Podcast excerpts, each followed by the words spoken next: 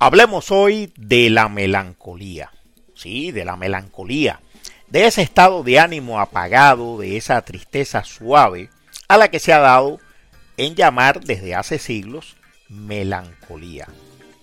Para Aristóteles, la melancolía era una enfermedad sagrada y lo era, entre otras cosas, porque Heracles, el Hércules romano, hijo de Zeus con una humana, poseía una naturaleza melancólica. Pero no era el único famoso de aquellos tiempos con esta condición.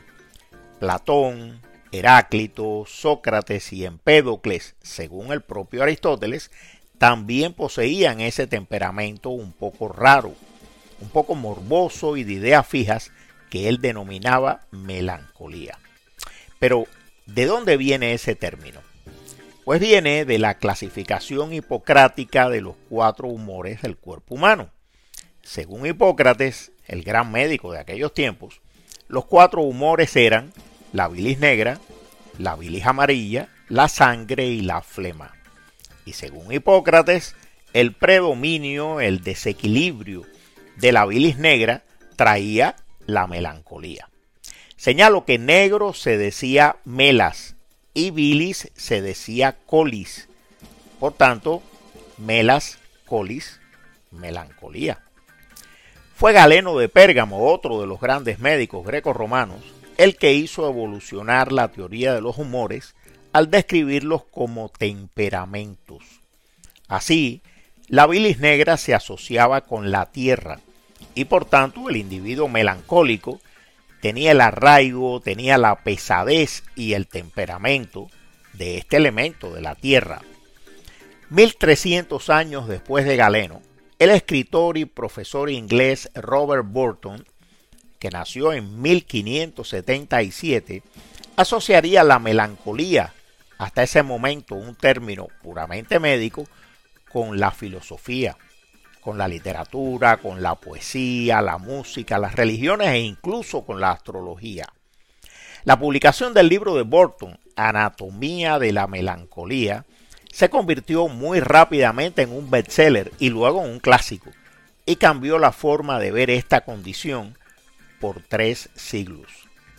Burton asoció en su libro lo físico a lo mental, lo médico a lo artístico y lo patológico a lo genial, lo que convirtió la melancolía en una especie de moda, en una enfermedad con charm que duraría así hasta principios del siglo XX. Pocos libros como el de Burton han tenido un peso tan extraordinario en la historia de la medicina y al mismo tiempo en la historia de las artes. De aquí en adelante, la melancolía como estado de ánimo, como conducta y aún como forma de vida adquiere un halo de respetabilidad de la que no gozan otras condiciones médicas. Hamlet, personaje de Shakespeare, Don Quijote, personaje de Cervantes, y el joven Werther, personaje de Goethe, son tres melancólicos clásicos, aunque cada uno a su manera. Pero el tiempo pasa. Después de la Primera Guerra Mundial, la melancolía pierde su estatus de condición interesante y atractiva.